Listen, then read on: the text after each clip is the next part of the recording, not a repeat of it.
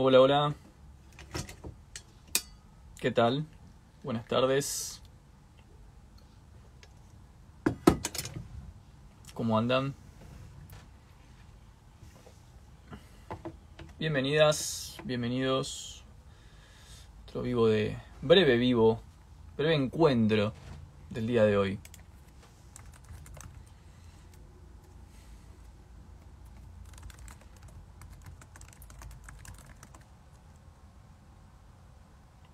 ¿Cómo andan? Hola Leo, ¿qué tal Roberto? Buenas noches de España. Ahí saluda a Manuel también.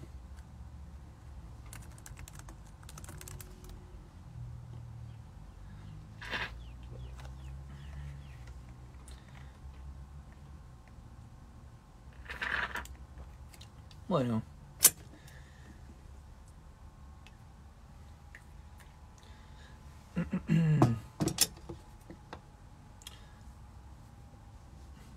Acá están saludando desde Chile, también desde México.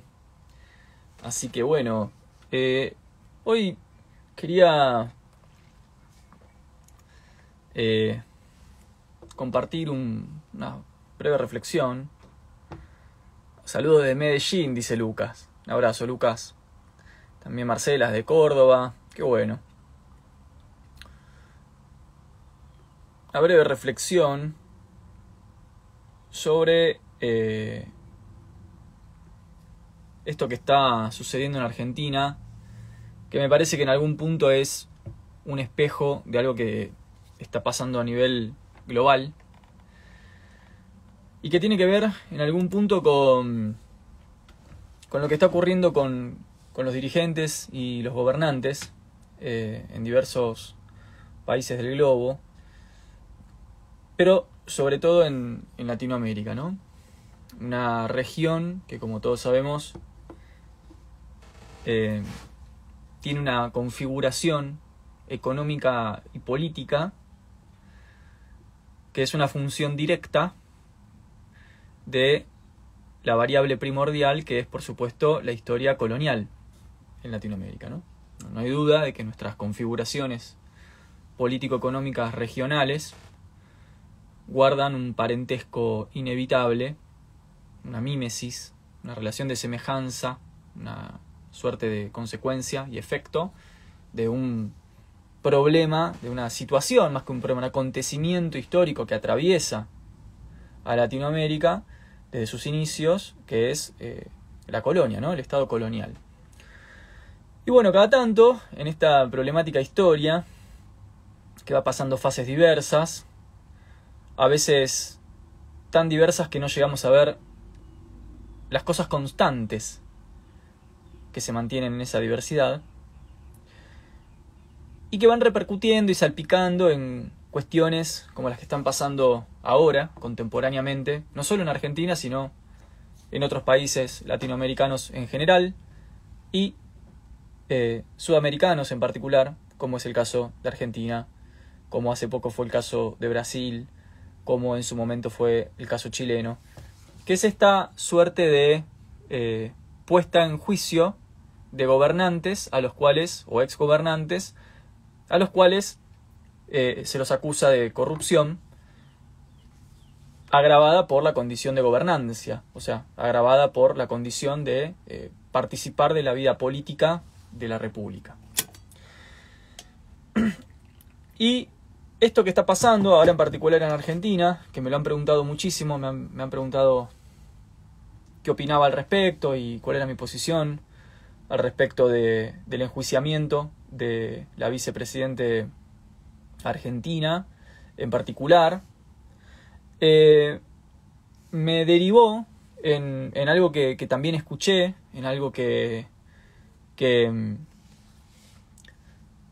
que, viene en general con estas preguntas, que es en qué sentido esto que estamos diciendo se vincula, se relaciona con un golpe a la democracia o una crisis democrática o en qué sentido es un problema para la democracia el enjuiciamiento y, bueno, potencial condena de gobernantes o exgobernantes que son acusados de corrupción.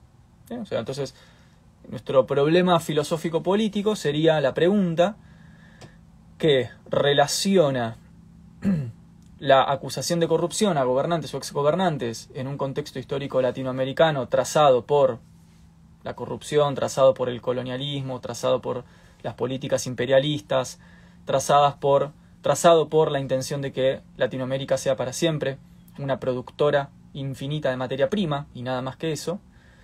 Y por otro lado, cómo esto queda vinculado con la otra cara de la moneda que sería una posible crisis de la democracia. ¿Bien? Una posible un, golpe democrático. ¿En qué medida enjuiciar a un gobernante o exgobernante votado por un pueblo implica per se una crisis democrática o un golpe em, democrático. ¿Bien? Bueno. Lo primero que voy a decir al respecto es que yo no comparto esa posición. ¿Bien? Eh, eso es lo primero que voy a decir. Yo no comparto la posición de que el enjuiciamiento de gobernantes por corrupción implique de manera directa una, un diagnóstico que equivalga a decir que hay una crisis democrática o un golpe a la democracia. Eh, ¿Por qué motivo? Porque me parece que si un gobernante es corrupto y robó y es enjuiciado por eso, tiene que ir preso. Y me parece que está bien. Y no tengo nada contra eso.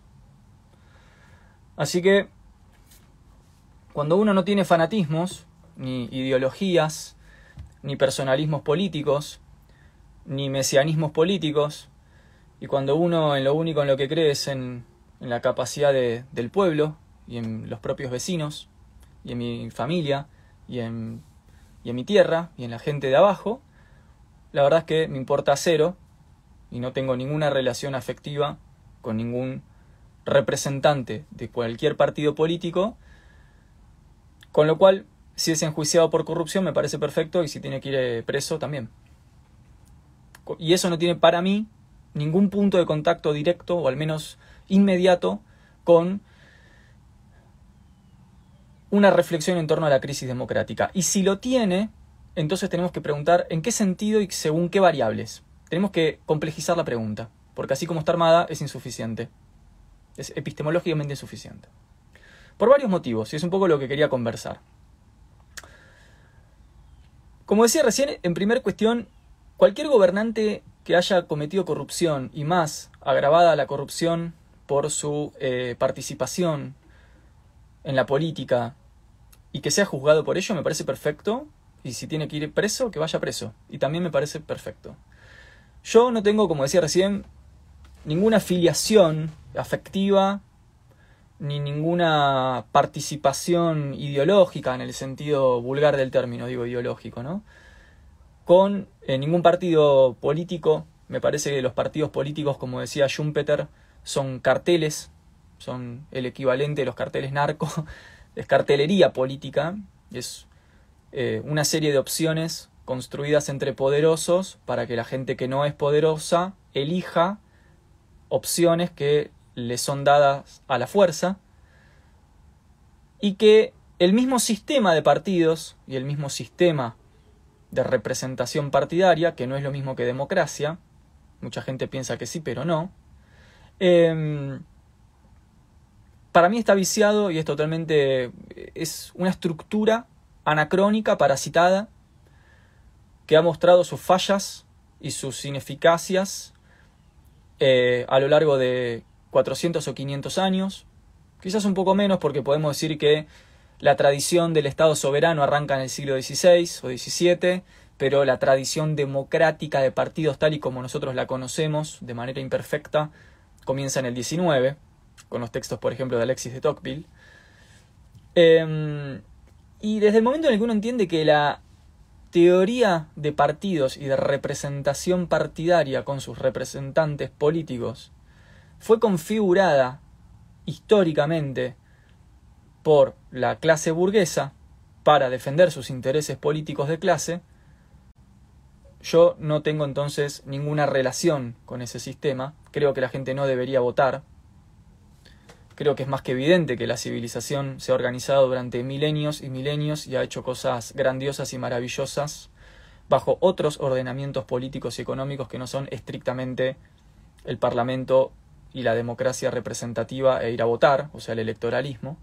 Con lo cual, yo creo que efectivamente hay otras maneras de tener una vida política y económica. Lo que pasa es que estamos tan adoctrinados a nivel escolar, desde los comienzos de la escolaridad, para pensar que esta es la única manera posible, que por supuesto cuando alguien nos plantea posiciones comunitaristas, anarcosindicalistas, eh, posiciones de base, federalismos, territorialidades, etcétera, nos parece casi como imposible o utópico, porque así delimitada es la imaginación humana.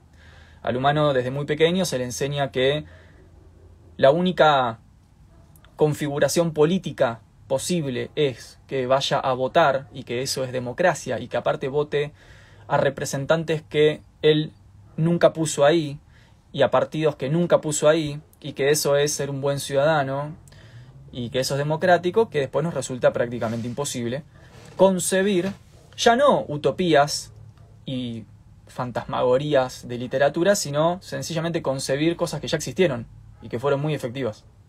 Porque recordemos que el concepto de democracia tal y como nosotros lo conocemos, o sea, en su manera imperfecta y malversada y prostituida, es un concepto que arranca en el siglo XIX, quizás XVIII, no tiene más de 150, 200 años. Y la vida humana en este planeta tiene varios milenios de desarrollo, con lo cual efectivamente no hay que ser muy inteligente para suponer que la manera en la que hoy pensamos la política no es la única, porque ya existieron otras tantas, muy potentes además, muy poderosas. ¿sí? Así que yo no solamente no voy a votar, y creo que la gente no debería votar, pero no que una parte de la gente, no, sino que nadie más vaya a votar y se termine de derrumbar este fracaso histórico que es el sistema de partidos con sus corruptos representantes, sino que justamente por eso eh, es que no tengo ninguna relación afectiva con ningún líder, ningún padre político o madre política. Eh, no tengo ninguna visión mesiánica de la vida política, es decir, ninguna visión redentora. No creo que venga una persona y resuelva los problemas de un pueblo. Me parece que un pueblo que cree que tal o cual individuo puede resolver sus problemas es un pueblo personalista y por supuesto muy plano y muy chato en su capacidad de pensar la política. Pensar que Pirulito o Menganita eh, van a venir a enfrentar el mal de una república y a resolver todo en una gran algarabía mesiánica y entonces todos iremos para adelante juntos y unidos, bueno, me parece un cuento eh, de la misma envergadura eh, que Papá Noel para los nenes, ¿no? Es como, bueno, yo le digo a, los niños que viene Papá Noel y, les va a traer un regalo y que al día siguiente, eh, si son buenas personas, eh, van a conservar el regalo y les va a ir bien en la vida, me parece que ese nivel de fantasía y, de, literatura es el mismo por el cual muchas personas todavía piensan que un eh, líder político o líder de un partido político es una suerte de Mesías, que es el bien y que viene a enfrentar el mal, y a la gente se la mete entonces en ese razonamiento maniqueo del bien y el mal,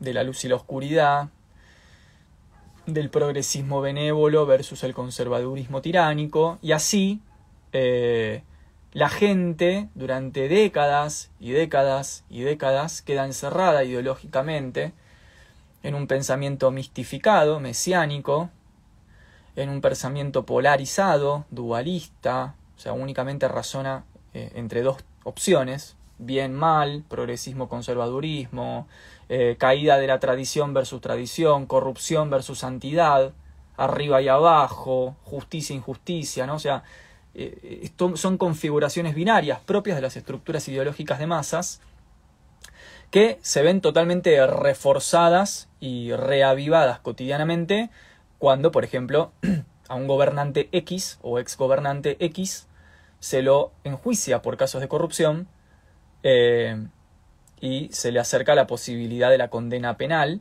Entonces, la mitad de la población se levanta a defender a ese representante, la otra mitad de la población se levanta a acusar al representante, y así las poblaciones, las poblaciones van año tras año defendiendo a buenos y malos, como en un partido de fútbol donde hay dos equipos y dos tribunas enfrentadas, y así nos tienen durante décadas en un gran partido de fútbol, con dos equipos, con dos grandes equipos y dos tribunas enfrentadas, y la gente ni siquiera percibe esa estructura ideológica. No, no puede percibir eso porque la relación que la gente tiene con estas estructuraciones inconscientes e ideológicas es una estructuración afectiva.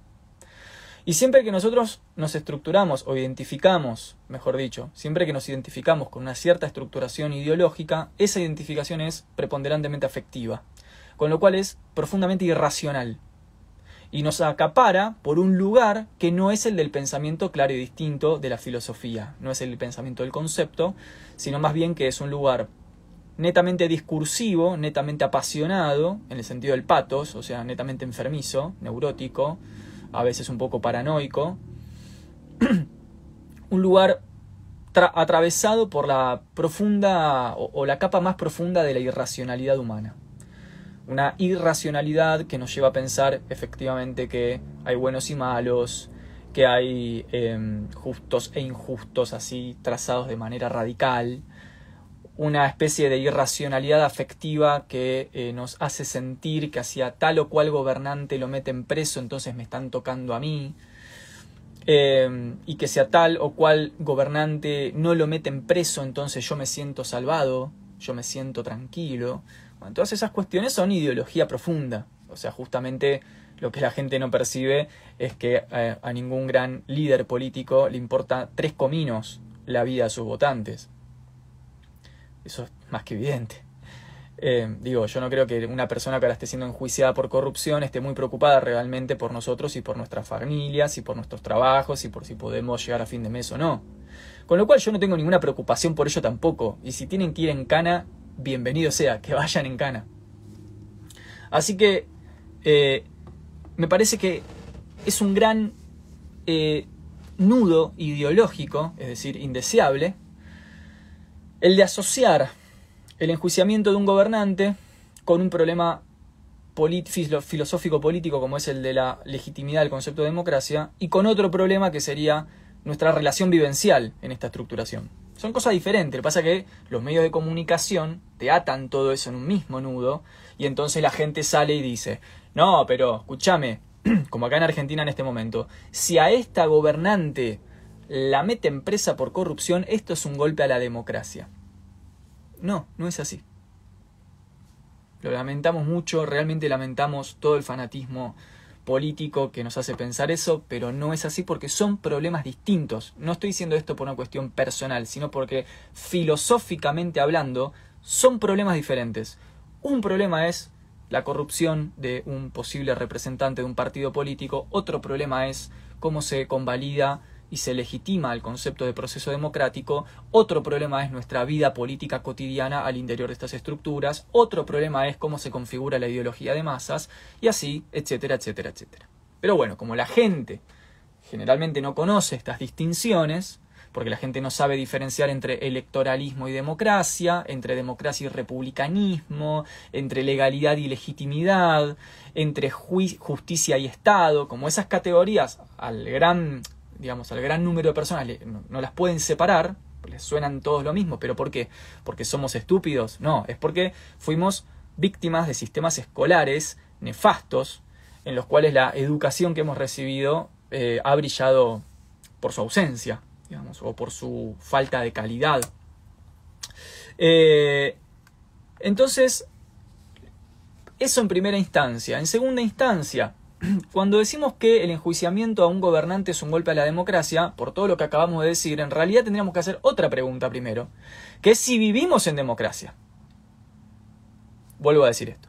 Cuando nos plantean los medios de comunicación o la opinión pública que el enjuiciamiento a un gobernante por corrupción, incluso aunque sea un enjuiciamiento indebido e ilegítimo porque no hay evidencias o lo que sea, es un golpe a la democracia, nosotros como filósofos de la política lo que tenemos que preguntar es, para, ¿vivimos en democracia? Porque si me vas a decir que es un golpe a la democracia o una crisis democrática, entonces yo primero le voy a preguntar a mi interlocutor si sensata y realmente cree que vivimos en democracia.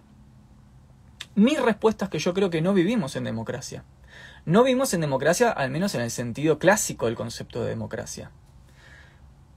Pero aparte, no solamente, y ahora voy a decir por qué creo que no vivimos en democracia, sino que creo que el concepto de democracia, como decía Nietzsche, se ha convertido en una especie de ideología, una especie de, de mm, gran valor moderno eh, que uno lo suscribe de manera espontánea, por manera, por, por educación y digamos, por, por, por, la forma en la que hemos sido educados, sin cuestionar realmente si eso que estamos suscribiendo es tal cual así. Es decir, cuando nosotros decimos que vivimos en democracia, yo estoy seguro que el 98% de la gente que dice que vive en democracia no leyó los textos de Aristóteles sobre política donde aparece el concepto de democracia. O tampoco sabe lo que piensa Rousseau en relación al el vínculo entre republicanismo y democracia, que tampoco es lo mismo. O seguramente esa gente no tiene ni idea de lo cómo eh, Alexis de Tocqueville diferencia entre democracia y electoralismo. Mucha gente piensa que democracia es ir a votar y que el, y que si aparece el representante que yo voté, entonces vivo en democracia, y si no gana el representante que yo voté, entonces no vivo en democracia. Con lo cual, yo creo que no hay una vida democrática. Eso es lo primero que yo siempre pienso. Creo que la gente ha reducido el concepto de democracia a partir de eh, algo que es la democracia en el sentido liberal representativo burgués. O sea, lo que la mayor parte de la gente llama democracia, en realidad no es democracia, sino la concepción que las burguesías liberales del siglo XIX tuvieron acerca de la idea de, democracia, que era una idea que cuando las burguesías del siglo XIX la establecieron, no estaban pensando en la democracia que incluía al pueblo, al campesinado, a las clases eh, obreras eh, de el afuera de la ciudad, sino que se referían a los gobernantes. O sea, la democracia liberal tenía que ver con la participación irrestricta de aquellos que podían gobernar. Era una democracia de los gobernantes, de los poderosos, o sea, de las élites. Eran las élites burguesas del siglo XIX y XVIII, pero sobre todo el XIX, las que podían, las que tenían que tener garantizado el derecho a formar parte de un parlamento en el cual se tomaran las decisiones. Un parlamento en el que no entraba el campesinado, la clase trabajadora, la madre de familia, el enfermo, el viajero, el extranjero, el esclavo, ni nada de todo eso. O sea, nuestros antepasados, básicamente. Los que entraban en ese parlamento, y por eso hay que separar entre parlamentarismo y congreso, pero bueno, por ahora quedémonos con esta idea de que hay un lugar donde se toman las decisiones políticas. Los que ingresaban de manera democrática a ese parlamento eran los dirigentes o las élites sociales. Con lo cual, el concepto de democracia, en un sentido incluso liberal, está pensado para las élites. No es un, no es un sistema político que fue pergeniado por las clases más em, las clases más bajas o inferiores o vulneradas de la escala social de aquella época y por lo tanto no es un sistema afín a esas clases, sino que es un sistema afín a las otras clases, a las que diseñaron ese sistema. Que por cierto no tiene nada que ver con lo que Aristóteles entendía como democracia, que para Aristóteles la democracia era el concepto, era el gobierno de los pobres. Aristóteles decía que la democracia per se era indeseable, que eh, era el gobierno de los pobres y de los ignorantes, que actuaban por fanatismo y por pasión, eh, entonces que de lo que se trataba, de, había que hacer una mixtura, esto lo dice en la política, entre una democracia que fuese, eh, digamos, justa con respecto a los pobres, pero que incluyera elementos de las oligarquías, sobre todo el concepto del gobierno de los mejores. O sea, básicamente Aristóteles lo que estaba diciendo era que, eh, perdón, de la aristocracia. Lo que decía Aristóteles era que los mejores de la ciudad ateniense de la época tenían que establecer un tipo de gobierno justo para los pobres. Había que armar una mixtura entre aristocracia y democracia. Pero la democracia per se por sí misma era destructiva e indeseable. Luego, Rousseau, por ejemplo, en el siglo XVI, nos va a plantear que es mentira que uno viva en democracia cuando lo que hay es representación, que es lo que tenemos hoy. O sea, nosotros no estamos directamente dentro del Congreso levantando la mano, sino que hay personas absolutamente desconocidas allí adentro, personas que no nos conocen, personas que no tienen ninguna relación sentimental con nosotros y que dicen representar nuestra voluntad. Bueno, Rousseau, si leen, por supuesto, el contrato social, van a ver cómo Rousseau dice inmediatamente que em, cualquier clase de voluntad popular o voluntad general que se vea representada por unos pocos, eso ya entonces no es una voluntad general, sino la voluntad de unos pocos, y lo cual equivale para Rousseau a facciones. O sea, Rousseau si se levantara hoy diría que nuestra vida política es facciosa y que no tiene nada que ver con la democracia directa o con la participación real del pueblo en la toma de las decisiones políticas, sino que bajo la ilusión y el juego de manos del concepto de representación, en realidad lo que se le hizo al pueblo es excluirlo de la toma de decisiones. Porque el pueblo vota, por ejemplo, a un candidato político, creyendo que ese candidato lo va a representar en el Congreso, por eso el concepto de representación, porque ese candidato vendría a presentar a todos sus representados dentro del Congreso, y en realidad eso es un acto de fe, no es ninguna garantía. De hecho, no solamente no es ninguna garantía, sino que históricamente está comprobado, en, términos incluso de números, que lo que termina pasando es la traición y el desconocimiento de los candidatos votados por un pueblo con respecto a los intereses de ese pueblo. Lo que pasa es que después no tenemos mecanismos para expulsar a esos traidores y a esos desconocedores. O sea, nosotros podemos votar gente que son partidos que no los ponemos nosotros, son opciones que no las ponemos nosotros, sino que nos vienen de arriba. Nos dicen elegí. Luego nos llenan de toda una serie de discursos y palabrerías e ideas para que nosotros desarrollemos identificación inconsciente con tal o cual opción. Vamos y votamos esa opción, con un muy buen discurso, por supuesto, porque cuando estamos ideologizados nos pasa que sentimos que nuestro discurso es absolutamente verdadero. Entonces vamos, votamos a ese candidato, el candidato luego tiene el poder de hacer con nosotros lo que se le cante y nosotros no tenemos ningún mecanismo de castigo, de exclusión o de, eh, digamos, ninguna capacidad de poder quitarlo de ese lugar de poder, cosa que en la verdadera democracia de la, de la Atenas griega sí había mecanismos para quitar a los eh, políticos que no cumplían con la función pública adecuadamente e incluso para castigarlos con el destierro, la multa o incluso la muerte. Estamos hablando, como decíamos recién, de una democracia entendida por Aristóteles en la Atenas griega eh, como un gobierno que fuera justo con los pobres, pero al mismo tiempo manejado por las élites intelectuales, por los mejores. De ahí el concepto de aristocracia como aristos, es decir, la idea del gobierno de los mejores en el sentido de los intelectuales. Para Aristóteles los que tenían que manejar la democracia eran los intelectualmente más preparados, no los más ricos. Por eso Aristóteles critica la oligarquía. Dice, no, no, no, el poder político no puede caer en los más poderosos en términos económicos, sino en los mejores en términos intelectuales, de modo que esos mejores en términos intelectuales sostengan una vida política justa e igualitaria con respecto a los pobres, a la pobreza. O sea, al gobierno de los pobres, lo que llama Aristóteles el gobierno de los pobres. Por eso otra vez en Aristóteles hay una mixtura entre aristocracia y eh, democracia. Pero eso no es lo que pasa hoy. Entonces, con este verso de la representación, a la gente se la tiene hace decenas, votando de manera confiada y fideísta personas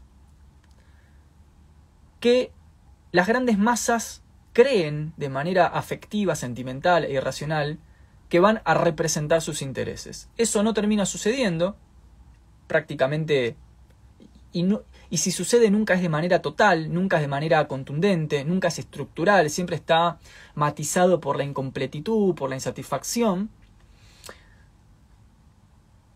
Y lo que termina pasando, de manera concreta y empírica, es lo que dice Chomsky, por ejemplo, ¿no? Que el pueblo real queda excluido de la participación política. Por lo cual, dice Chomsky, nuestras democracias en realidad, dice Chomsky, son democracias formales son burocratizaciones del concepto de democracia, una suerte de mecanismos formales, abstractos, que hay que sostenerlos para sostener el relato moderno de la legitimidad democrática, pero que en términos prácticos no es verdad que incluyan al pueblo eh, dentro de la participación y de la toma de decisiones reales políticas. sigo sumando variables con respecto a esto.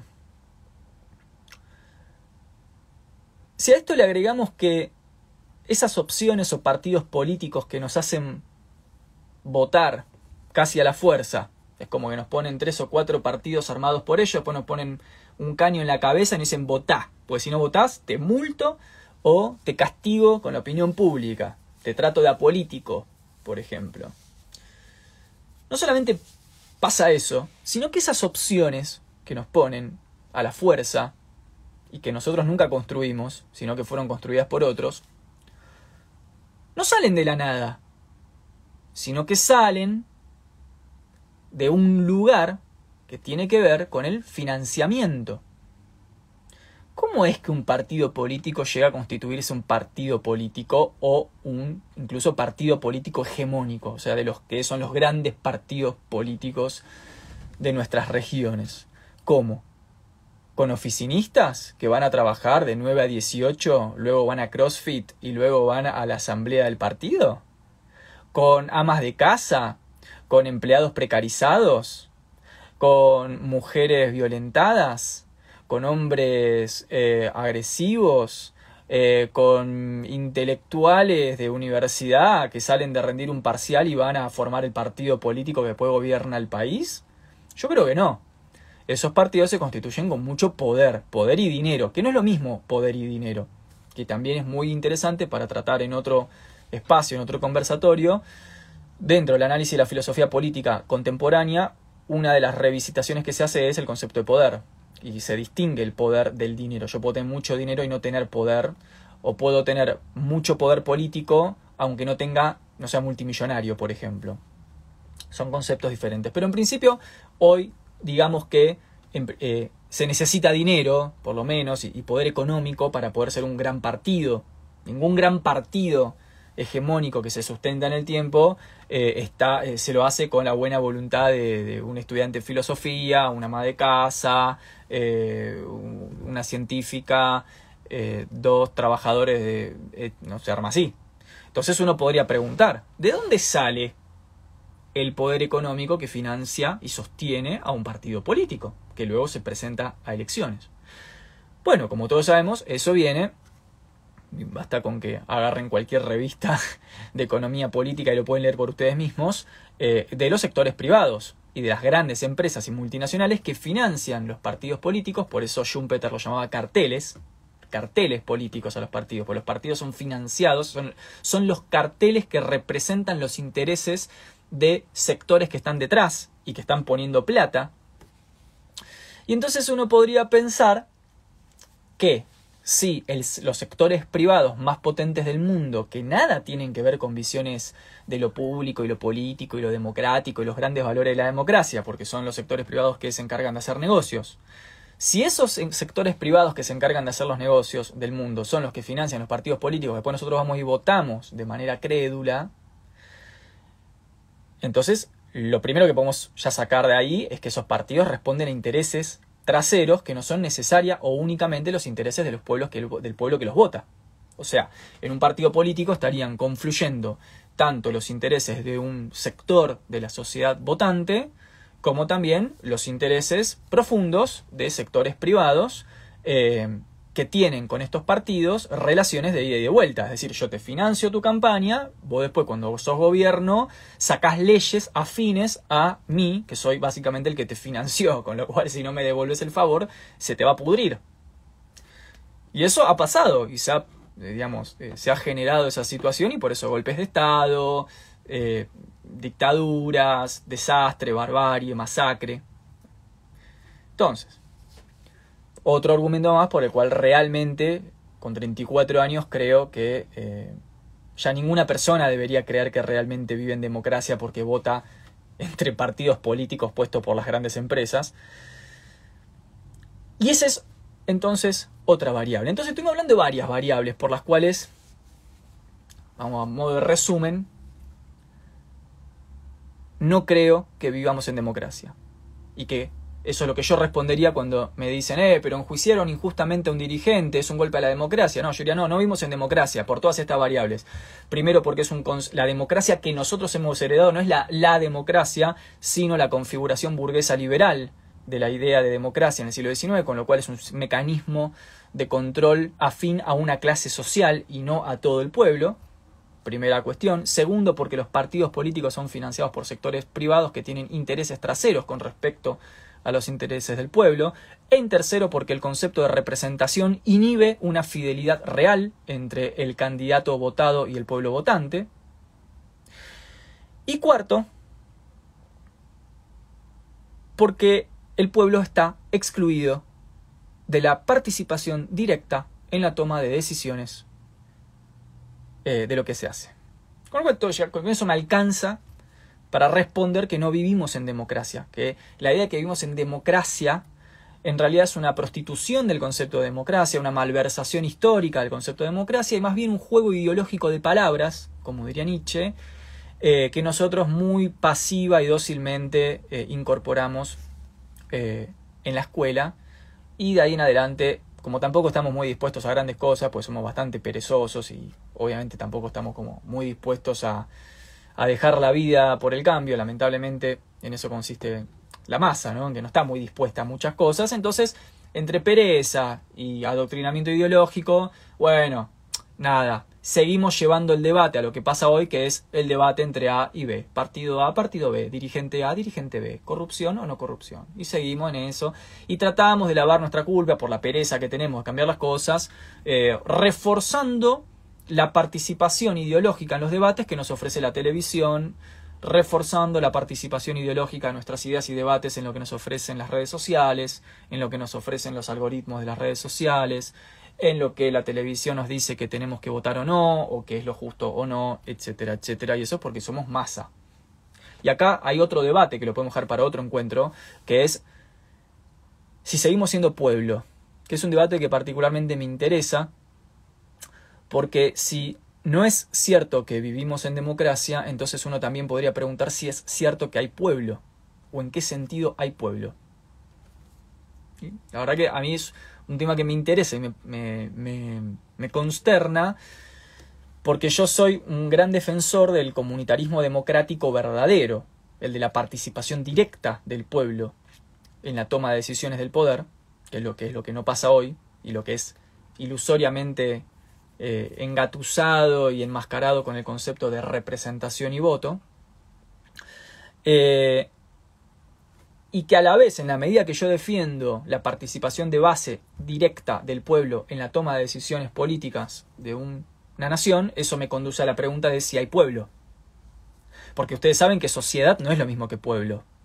Y ser un ciudadano no es lo mismo que ser un patriota y que ser eh, un individuo no es lo mismo que un sujeto, y que tener historia no es lo mismo que no tener historia, y que una ciudadanía o una mera sociedad civil, como le gusta decir a la tibia tradición liberal, la sociedad civil puede muy fácilmente no tener memoria y no tener historia. Cuando un pueblo o un cuando un pueblo empieza peligrosamente a entenderse como sociedad de individuos sin memoria y sin historia, entonces tenemos un problema fundamental, porque somos muy vulnerables al dominio externo, es decir, al dominio de otras fuerzas, de otros pueblos, que sí se sienten pueblos, que sí reivindican su memoria, su historia y su tradición, y que entonces tienen más fuerza para oprimir, para sujetar y para explotar a pueblos más débiles, autopercibidos como sociedad civil, con discursos liberalizados, individualizantes, atomistas y despojados de toda tradición, memoria e historia. Entonces, ¿qué es lo que hace que un pueblo sea pueblo y no sea sociedad civil? Bueno, en principio su fuerte relación con una tradición, que es fundamental. Desde mi punto de vista, a mí me parece fundamental el concepto de tradición porque remite a los orígenes que sostienen, a los orígenes históricos, que sostienen los principios metafísicos primordiales que hacen que ese pueblo sea ese pueblo y no otro pueblo, o sea, los principios que le dan identidad a un pueblo. Con lo cual, un pueblo que pierde su tradición, un pueblo que pierde su memoria y su historia, se debilita, se licúa se multiplica, empieza a pensarse como sociedad, como individuos, empieza a sentir cada una de las personas de ese pueblo que no forman parte de un pueblo o de una estructura mayor, sino que son personas arrojadas a su propio camino individual de la vida. Y entonces es de esa manera como ese pueblo débil, torpe e incauto es luego pasible, vulnerable de ser fácilmente sujetado por otro pueblo que sí tiene tradición, que sí se vive como pueblo y como sujeto, que tiene una relación profunda con su territorio y con su región, em, y que puede entonces imponer sus doctrinas y sus historias a otros pueblos sometidos. Con lo cual, por supuesto, en este sentido, eh, no hay duda, desde mi punto de vista de mis análisis, que es la tradición liberal la culpable de esta eh, pérdida eh, de la fuerte tradición comunitaria o comunal del pueblo, ¿no? El liberalismo, en la medida que ha, el liberalismo ideológico estoy hablando, ¿no? La filosofía liberal, de la cual después se desprende el liberalismo económico y el liberalismo político. O sea, liberalismo filosófico, liberalismo económico, liberalismo político sería como el triángulo de una tradición liberal que implica una antropología liberal, o sea, una cierta visión de, de la persona. Que en la medida que en la tradición liberal esa esa persona es entendida ya no como formadora de un pueblo homogéneo y estructurado, sino como un individuo que tiene el derecho de pensar y hacer lo que se le canta, independientemente o indistintamente o despreocupadamente de lo que le está pasando al resto de las personas con las que vive en ese territorio, es, desde mi análisis y desde mi posición filosófica política, eh, el origen de la decadencia de los pueblos. Esto lo pueden leer en Carl Schmitt, lo pueden leer en Hegel, lo pueden leer en Rousseau, lo pueden leer los grandes pensadores, eh, no lo digo no lo digo yo en Abuel, obviamente lo que yo estoy diciendo es una toma de posición que yo hago después de leer a los que verdaderamente saben del tema, que son los grandes genios de la historia. Entonces, cuando Hegel dice que la tradición liberal a la que suscribió Kant es la responsable de la barbarie de la Revolución Francesa, está diciendo justamente que el liberalismo filosófico ha, desmembrado al pueblo eh, y ha planteado dentro del pueblo una anomia, una, eh, un individualismo atomizante, un desarraigo, una desvinculación incluso entre las propias personas, que conduce, como lo estamos viendo hoy sin duda, Hegel no se equivoca en esto, eh, a la guerra de todos contra todos. ¿no? O sea, este sueño que tenía la filosofía política moderna, este sueño húmedo que tenía Hobbes, de que con el Estado político íbamos a finalmente salir de la guerra de todos contra todos del estado de naturaleza, no solamente no se cumplió, sino que hoy lo vemos, eh, hoy vemos la guerra de todos contra todos y el estado de naturaleza a flor de piel dentro de nuestras instituciones políticas. O sea, dentro de la vida política, lo que prima es lo que no tendría que estar primando, según los filósofos políticos modernos, que es el estado de naturaleza. La barbarie, la violencia, la traición, la corrupción, la guerra de todos contra todos la supervivencia, que es básicamente el paradigma que nos proponen hoy. Porque claro, ante la crisis y la caída de todas las eh, instituciones que se suponían que tenían que dirigir el camino del progreso político moderno, como todo eso se cayó y como la gente ya no cree en nada, la gente no cree ni en la escuela a la que manda a sus propios hijos, entonces lo que aflora es la violencia, la barbarie, la destrucción, y eh, un estado previo al apocalipsis, básicamente, ¿no? Eh, entonces, también tendríamos que abandonar ¿no? esta especie de hipótesis por la cual creemos que porque vivimos en un estado con leyes no hay violencia y no hay guerra de todos contra todos. Por supuesto que para ampliar y profundizar este análisis, lo podemos dejar para otro vivo también, hay que incluir la variable del capitalismo, porque, sin duda, que uno de los grandes elementos que desvirtuó la teoría política moderna es la aparición del capitalismo. Algo de lo que también se encargan los grandes analistas, lo pueden leer a Bobbio, o lo pueden leer a Sartori, eh, lo pueden leer a Roberto Gargarella, o a Hegel mismo, ¿no? o a Carl Schmitt, eh, incluso Benjamin, digo, los grandes pensadores han mostrado, lo pueden leer también a, a un pensador que a mi gusto está muy a la izquierda, y la verdad que no comulgo, pero, pero que me parece muy, muy rico en términos teóricos, que es... Me sale Norberto Bobbio, pero no es Norberto Bobbio, estoy pensando en Atilio Borón. Atilio Borón hace una historia de la filosofía política desde los presocráticos hasta nuestra época, en cuatro tomos, Em, muy interesante. Bueno, Atilio Borón es un gran pensador de izquierdas, muy, muy de izquierda, y yo no tengo una afiliación de izquierda, la verdad. Soy un comunitarista, mm, entonces, eh, o un anarcocomunitarista, entonces em, soy más hegeliano, digamos, en algún punto que, que, una persona de izquierda, pero indudablemente, indudablemente, Atilio Borón, pueden leer ahí eh, cómo diagnostica la crisis de las instituciones políticas modernas, entre ellas la democracia, con muchas comillas, eh, como el efecto de la aparición y la consolidación del capitalismo.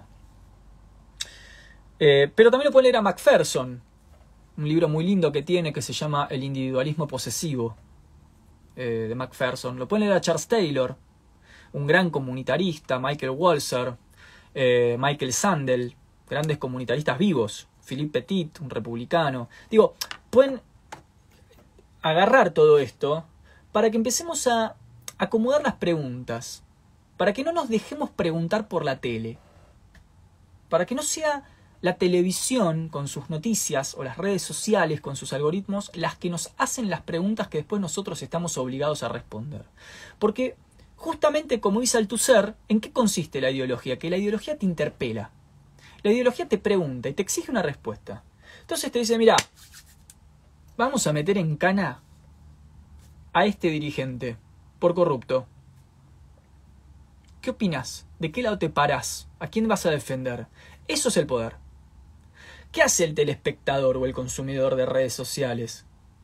Con muy poca lectura, por supuesto, y formación en filosofía política o en teoría política. Y toma partido. Dice, eh, no, bueno, eh, sí, sí, es un golpe democrático esto. O no, no, no, me parece súper justo que pase esto. O sea, automáticamente toma partido. Entonces, ¿qué terminamos haciendo? Lo que dice Althusser ante el yeguá del poder, o sea, cuando el poder te pregunta de qué lado estás, y eso es el poder, que nos interpelen así, que la televisión te pregunte, nosotros prestamos consentimiento a la pregunta, nosotros respondemos.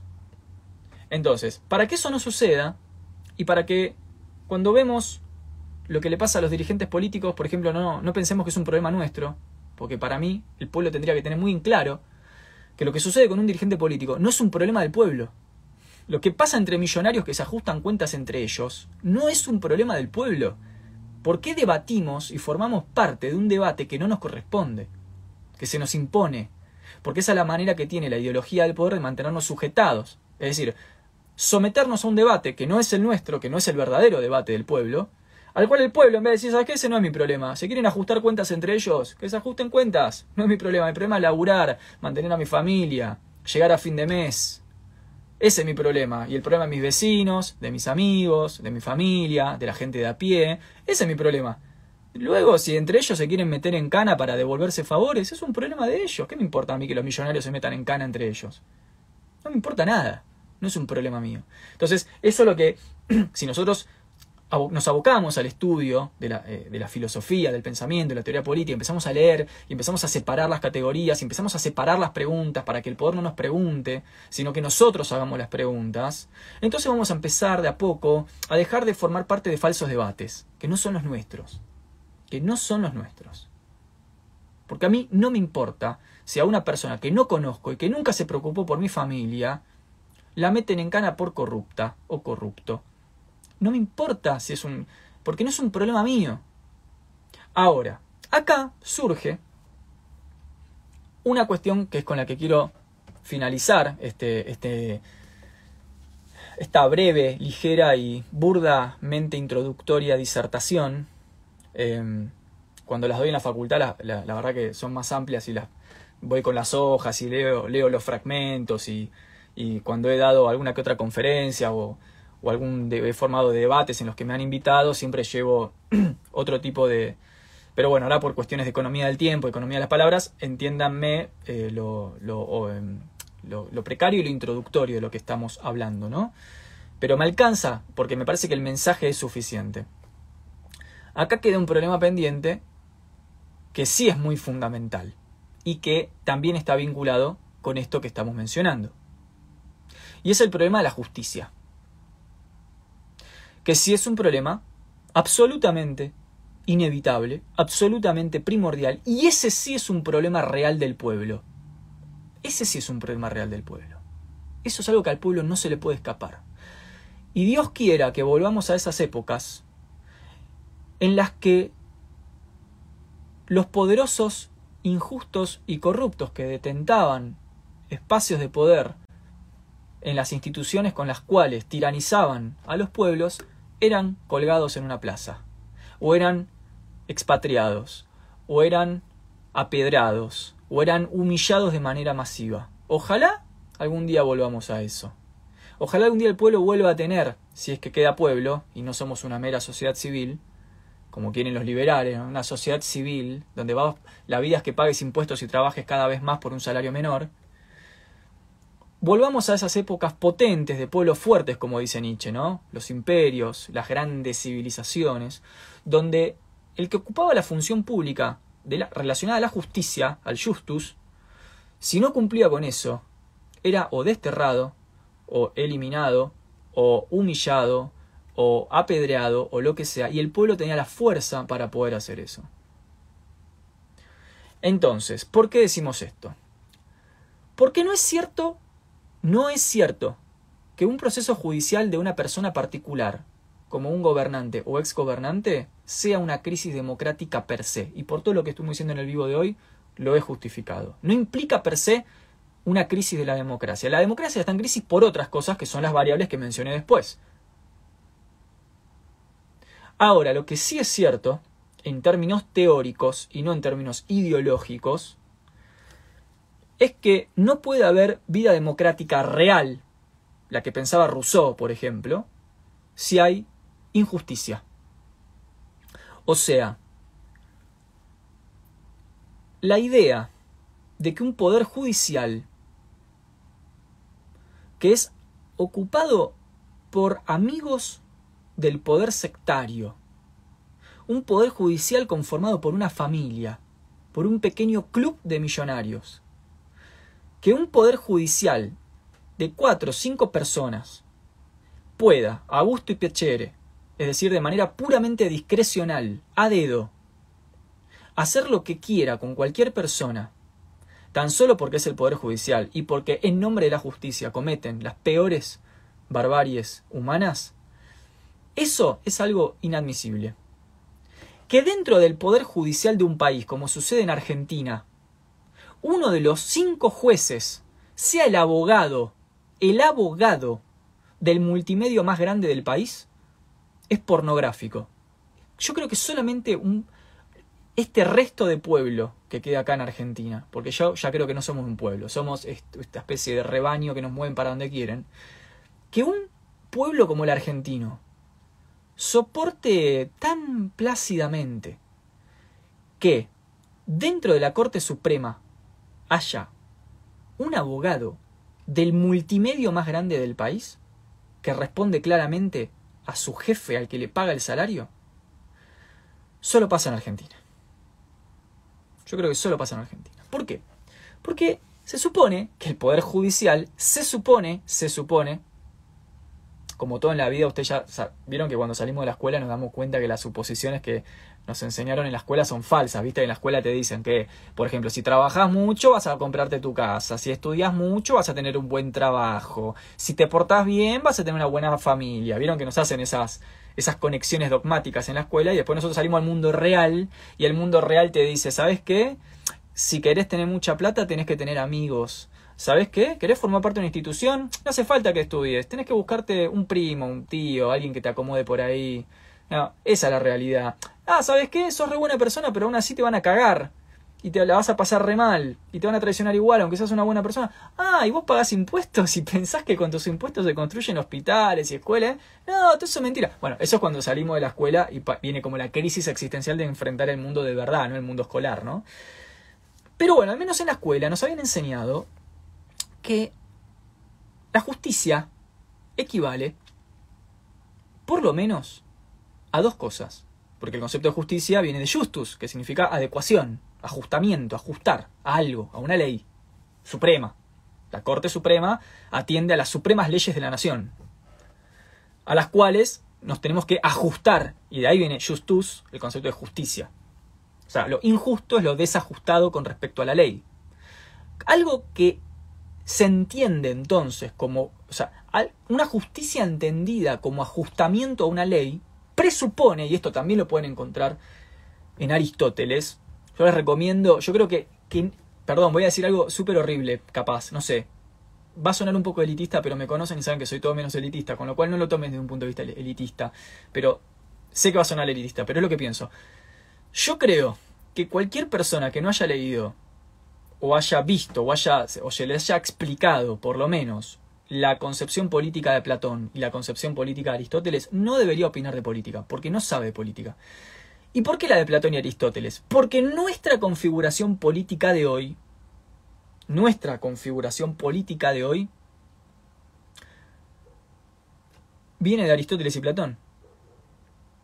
Después sí, tenemos una mezcla ahí de cristianismo agustiniano, de, de, de, Rousseau, un poco de Kant, un poco de la filosofía del derecho de Hegel, y eso es como el, el combo final que nos llega a nosotros. Pero el grueso de nuestra concepción política de la vida o es platónica o es aristotélica. Esto es, esto es impresionante. Yo cuando leí esto en un libro, eh, en la facultad, cuando estaba cursando filosofía política, me quedé pasmado. Que no podía creer. Después entendí que en realidad no evolucionamos un carajo. O sea, somos la misma sociedad de siempre, espiritualmente primitiva. Solamente hemos avanzado en tecnología y, disposición material.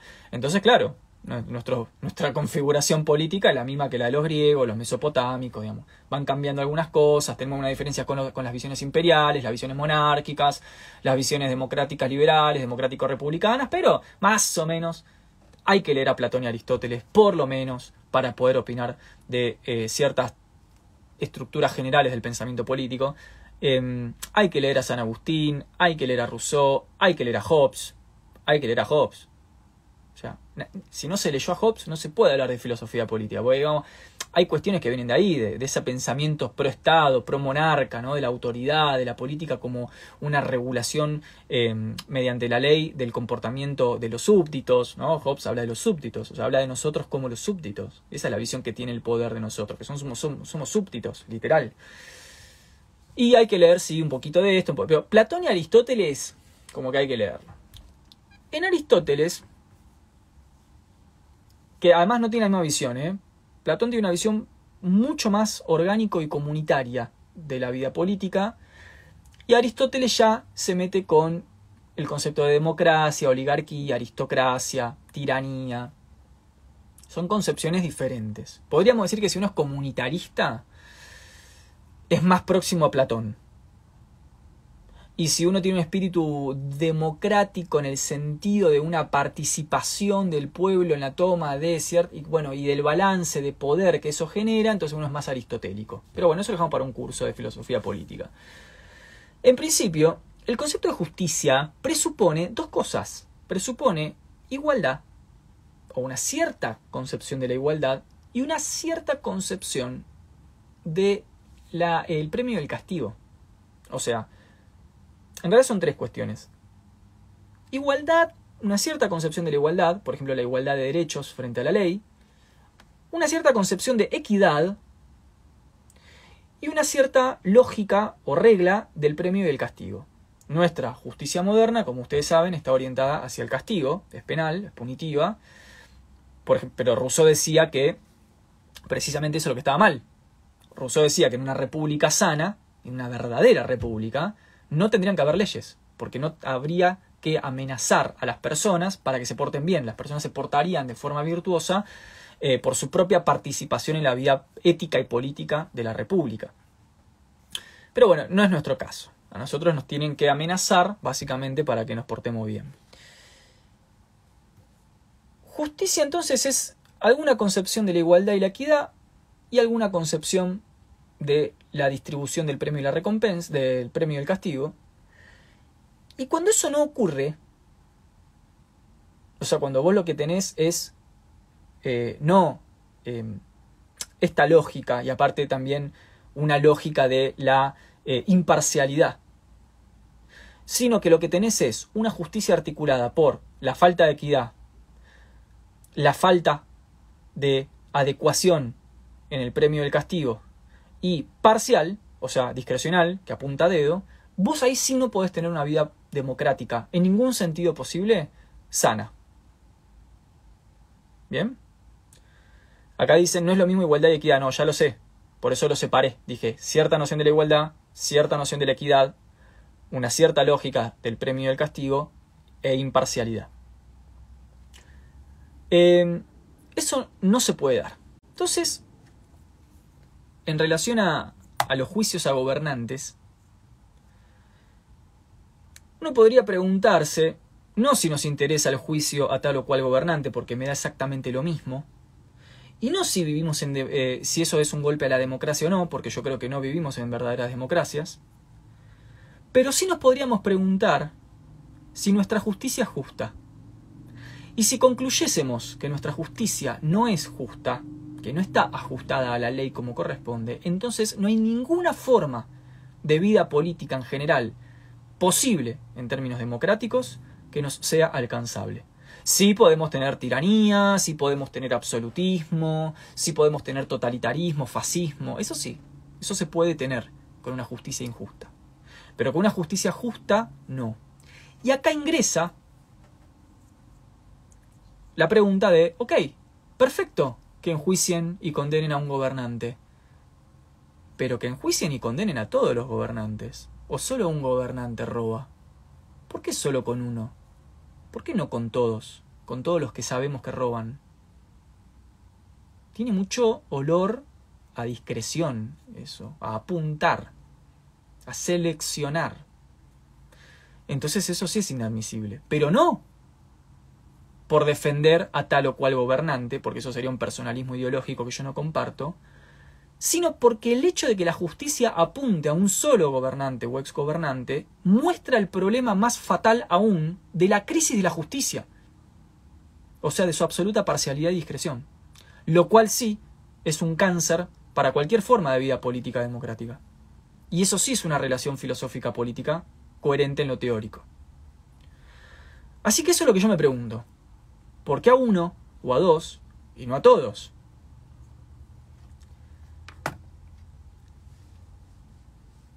Eso es lo básicamente el resumen de de todo lo que pienso. Creo que es muy triste que el pueblo o lo que queda de un pueblo totalmente fisurado, agrietado, dividido, enemistado, se haga cargo de debates que no son el suyo, no son los suyos, y que encima se, se hace cargo mal de, una manera teóricamente defectuosa, no pudiendo separar las preguntas, no pudiendo separar las categorías, no pudiendo historizar el problema, no pudiendo ponerlo en contexto, no leyendo el metamensaje, no viendo lo subliminal, no leyendo entre letras, quedándose con los grandes disparos ideológicos de la televisión o las redes sociales, con los personalismos políticos, con las militancias ideologizadas, con los fanatismos, con los mesianismos. Me parece que ahí está el problema, con el pensamiento dual, con que el 99% de la población piensa que o A o B, entonces a este no y a este sí, a este hay que condenarlo y a este no, a este no hay que condenarlo y a este sí, o sea, pensamiento medieval básicamente, Santa Inquisición. ¿Se dieron cuenta que la mayor parte de nuestras sociedades son medievales? En este sentido lógico profundo de cómo razona la mayor parte de sus cosas. Razona de manera medieval. O sea, mediante la lógica del santo y el profano, el pecador condenado y el puro santificado. La mayor parte de la gente que consume noticieros y redes sociales lo que busca es un tribunal televisivo de la Inquisición, es decir, una puesta en juego de un pseudopanel de cinco opinólogos que condenen o salven a una persona que está sentada en el medio defendiendo su eh, posición particular. Pensamiento medieval, Inquisición medieval. Y después nos decimos modernos. Después vamos y decimos, ah, pero chabón, ahora tenemos monedas virtuales, somos re modernos, somos re medievales. Tampoco está mal, ¿eh? Yo tengo mucha... Tengo una, un sentimiento muy, eh, muy potable por la medievalidad. Me parece, como decía un profesor mío, Bertelloni, un eh, gran medievalista argentino, un gran estudioso de la medievalidad, él se refería a la medievalidad y a sus 1300 años de prolongación como un, un momento histórico de profunda producción intelectual y cultural. y muchas cosas funcionaron mejor con las monarquías. y muchas cosas funcionaron mejor con paradigmas imperiales, y muchas cosas funcionaron mejor con democracias cuando hubieron democracias verdaderas. Y no la idea de que soy democrático porque voy a votar un partido que me lo impusieron. Em, así que básicamente esa es la cuestión. Acá dice, vamos un poco a las preguntas del chat. Em, acá dice David, hola Nahuel, te andaba escuchando mientras trabajo lavando un carro. Bueno David, te mando un abrazo hermano y que termines muy bien tu jornada. Acá dice Norma, ahora te voy entendiendo. ¿Qué más? A ver, hay varias preguntas acá. ¿O no? No sé si son preguntas. Acá dice Marian, el primer paso es lograr construir una justicia justa. Hasta no lograr eso, no saldremos adelante. Comparto. Y acá entra un problema más, eh, perdón, en relación a... Hoy, hoy agarré de señalador la antena del Wi-Fi. Estoy muy acostumbrado a la facultad que tengo el cosito y puedo marcar el pizarrón.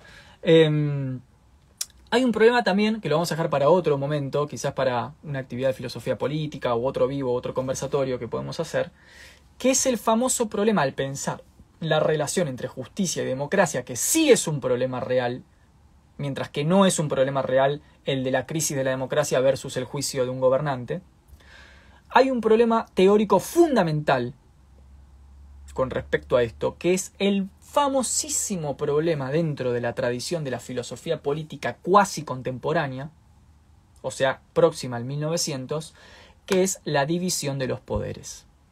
Otro gran dogma escolar que lo hemos tragado así, como pan caliente, sin nunca cuestionar qué carajo significa y cuáles son sus implicancias, de la misma manera que nos hemos tragado el dogma como pan caliente de que porque vamos a votar vivimos en democracia, sin cuestionarnos ni la legitimidad de la idea ni sus consecuencias.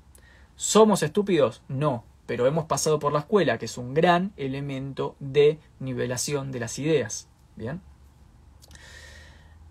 Em, el problema de los tres poderes es un problemón.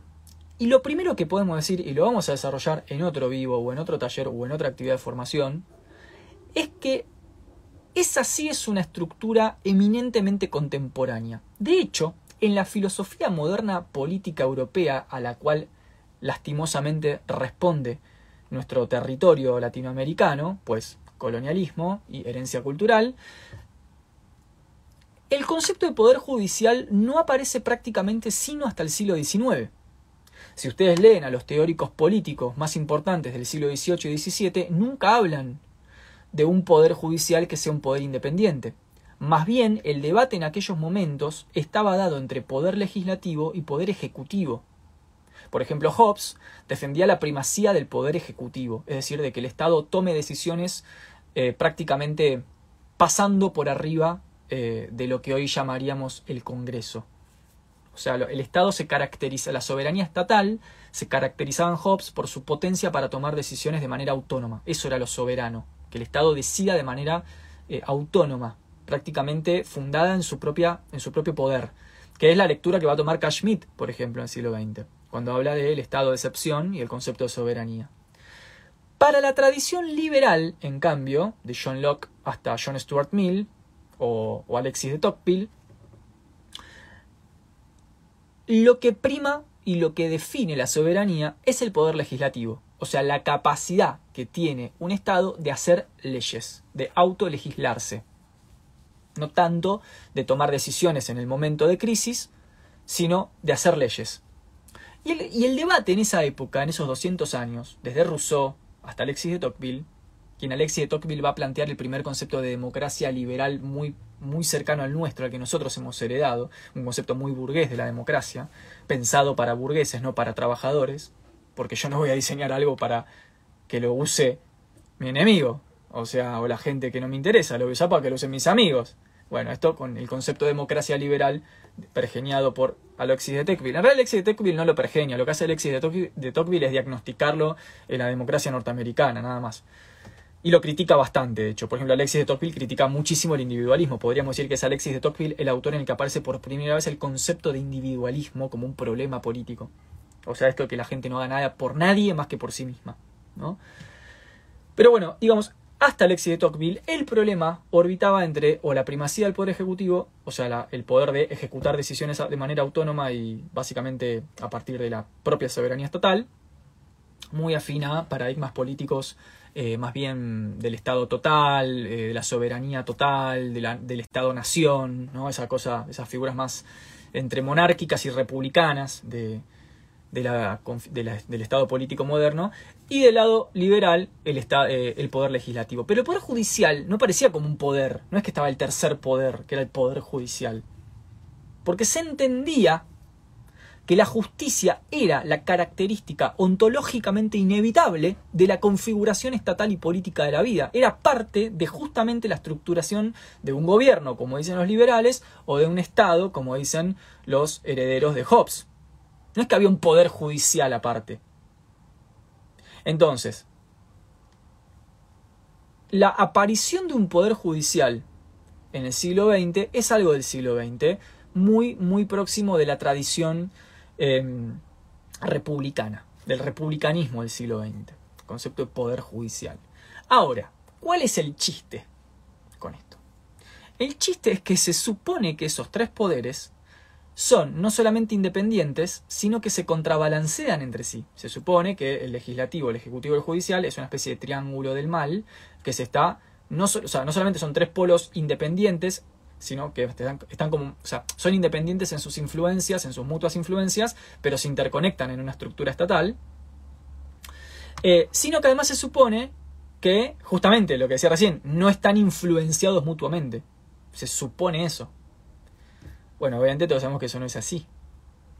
O sea, eh, desde, que, desde el momento en el que el Poder Judicial es puesto, o sea, las personas que conforman el Poder Judicial, las personas, las personas que conforman el Poder Judicial, son puestas por un decreto de necesidad y urgencia de un presidente, sin pasar por el Congreso, sin preguntarle al pueblo si está de acuerdo, bueno, si eso es un poder independiente, no me quiero imaginar el poder dependiente. Entonces a mí me da gracia y me da mucha ternura la gente que todavía dice hoy por hoy, ante un escándalo público, esta frase tan ingenua, ¿no? tan, tan crédula, tan del, del niño infante, que es la frase que lo resuelva la justicia. Que lo resuelva la justicia que es una especie de, eh, de, una suerte de, ¿cómo lo podemos decir? De visión como de la justicia como neutral, eh, puramente procedimental, que va a agarrar este caso y lo va a analizar únicamente a través del matiz de las leyes de la Constitución y entonces que lo resuelva la justicia, porque las leyes de la Constitución. Y esa gente vota. Y después esa gente dice que vive en democracia. Y esa gente no se cuestiona que no hay ninguna independencia de poderes desde que las personas que están adentro de esos poderes son puestas por amigos, a dedo, acomodados. ¿Sí? Entonces, eso lo podemos desarrollar también eh, más adelante en alguna actividad de formación. Acá dice, siempre me puso nervioso escucharlo de que lo resuelva la justicia. Esa gente me pone muy nerviosa a mí también. Ay, no, pero que lo resuelva la justicia. Es casi como una expresión hipócrita. Es como si no supieras que la justicia es hipercorrupta, ¿vieron? Es como esa gente hace el juego hipócrita, el juego cínico en realidad. Es el juego cínico de, fingir una supuesta pulcritud en el aparato judicial que todos sabemos que no existe. ¿No? Justamente. Ese es el, el tema. Entonces, esto basta, ¿no? Basta del mito de la democracia, basta del mito de que eh, el representante de este partido nos representa y nos cuida y se preocupa por nosotros, basta del mito del pueblo, el mito de la justicia independiente. Estamos llenos de mitos. O sea, nuestra vida es un mito, vivimos mitos y después encontramos una especie de referencia a esos mitos en la televisión y decimos, ah, no, no es un mito, es la realidad. Mirá, la televisión está diciendo lo mismo que yo, entonces no debe ser un mito, debe ser de verdad. Justamente eso es lo mítico. Eso es lo que en el capítulo de la dialéctica de la iluminación llamado Industria cultural como mistificación de las masas, dice que es la mistificación de las masas.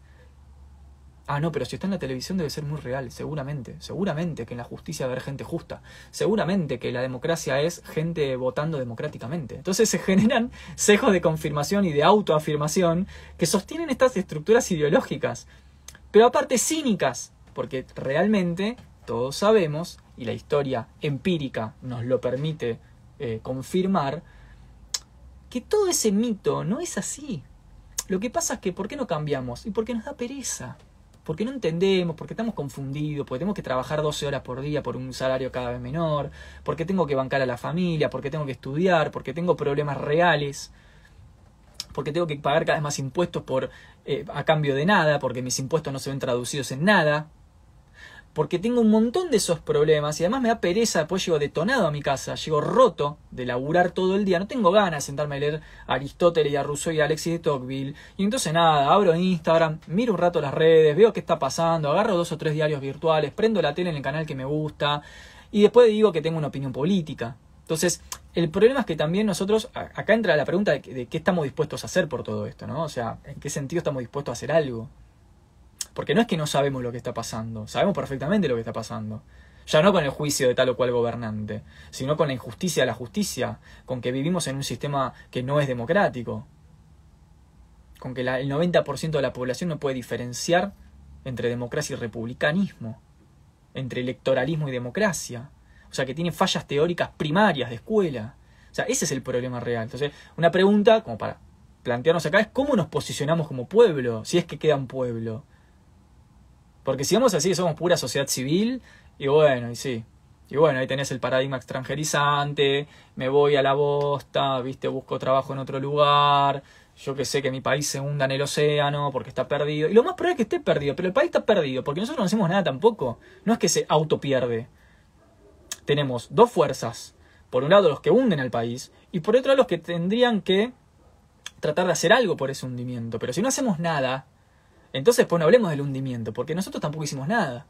Entonces digo, me parece que todo este debate que hoy hemos tenido revierte sobre la pregunta de cuál es nuestro lugar histórico en esto. O sea, ¿pensamos ocupar algún lugar histórico o vamos a ser espectadores? Espectadores de la televisión eh, de, de TN y de C5N.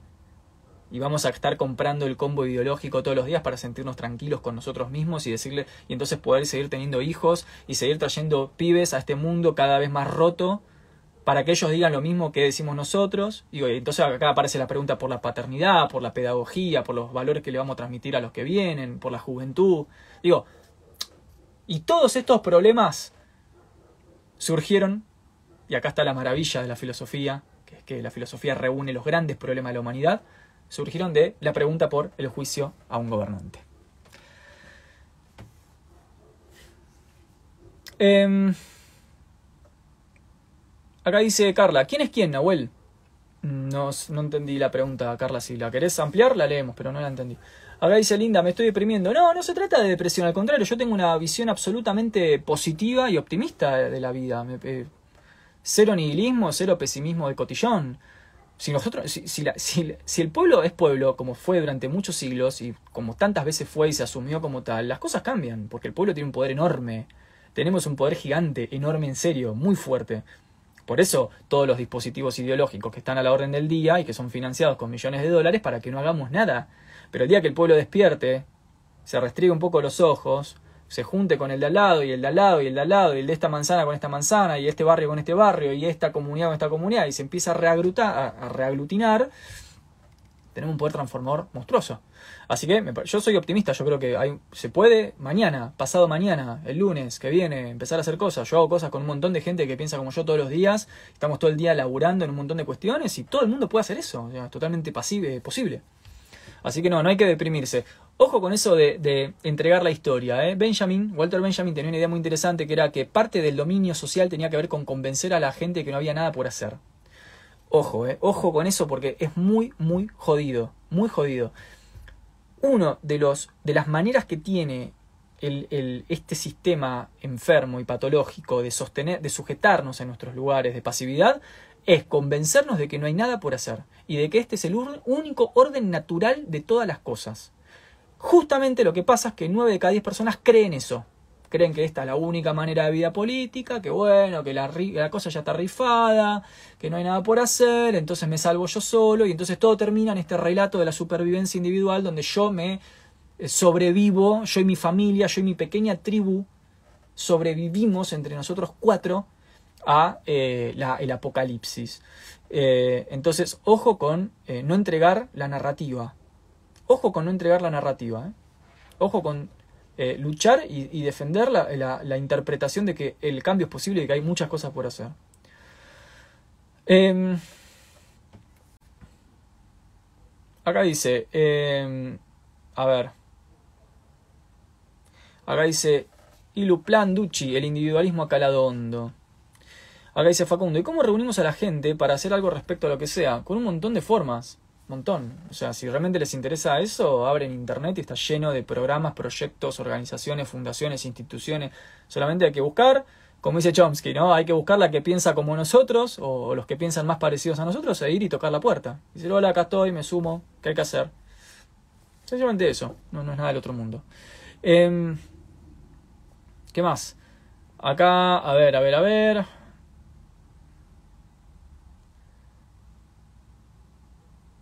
Acá dice, ah, Carla reformuló la pregunta. ¿Quién hunde el país y quién no trabaja para que eso, para que eso cambie siendo cómplice? A eso me refería, dice Carla.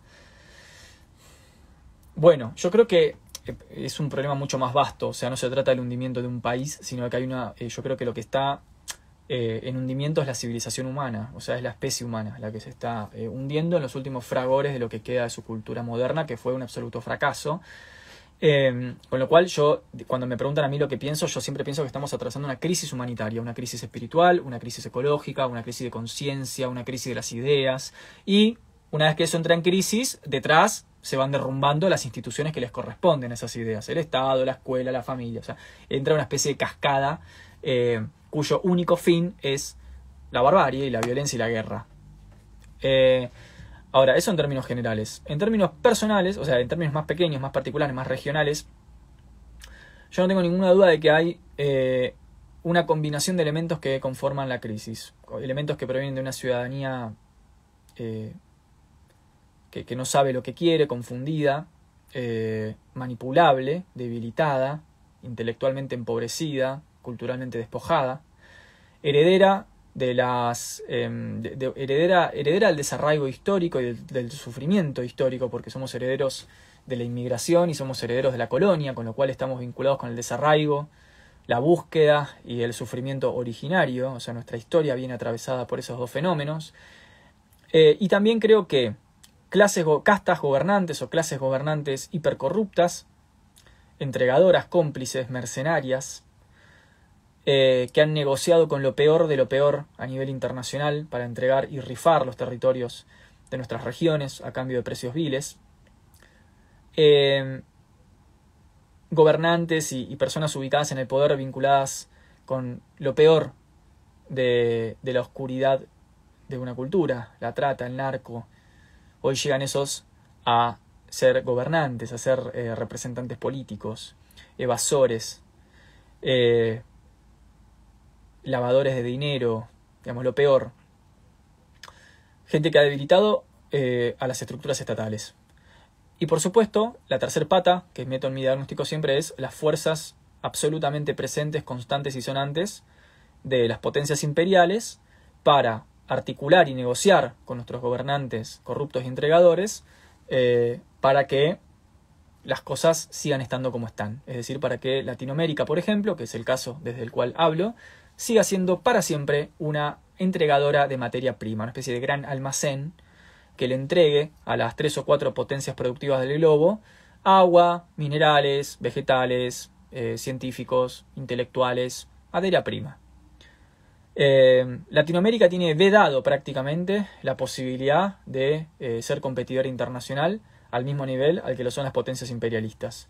Y estas políticas de exclusión comercial, por ejemplo, que las potencias imperialistas han llevado a cabo durante décadas, desde el Plan Cóndor en adelante, por ejemplo, en nuestra región, se han perpetuado y se han consolidado a través de golpes de Estado, de dictaduras. Eh, entonces creo que es un gran problema. Me parece que es un problema enorme, un problema histórico, un problema del mapa histórico que arranca en el momento de la consolidación de la nación, en el siglo XVIII y XIX sobre todo, y que se proyecta hasta hoy.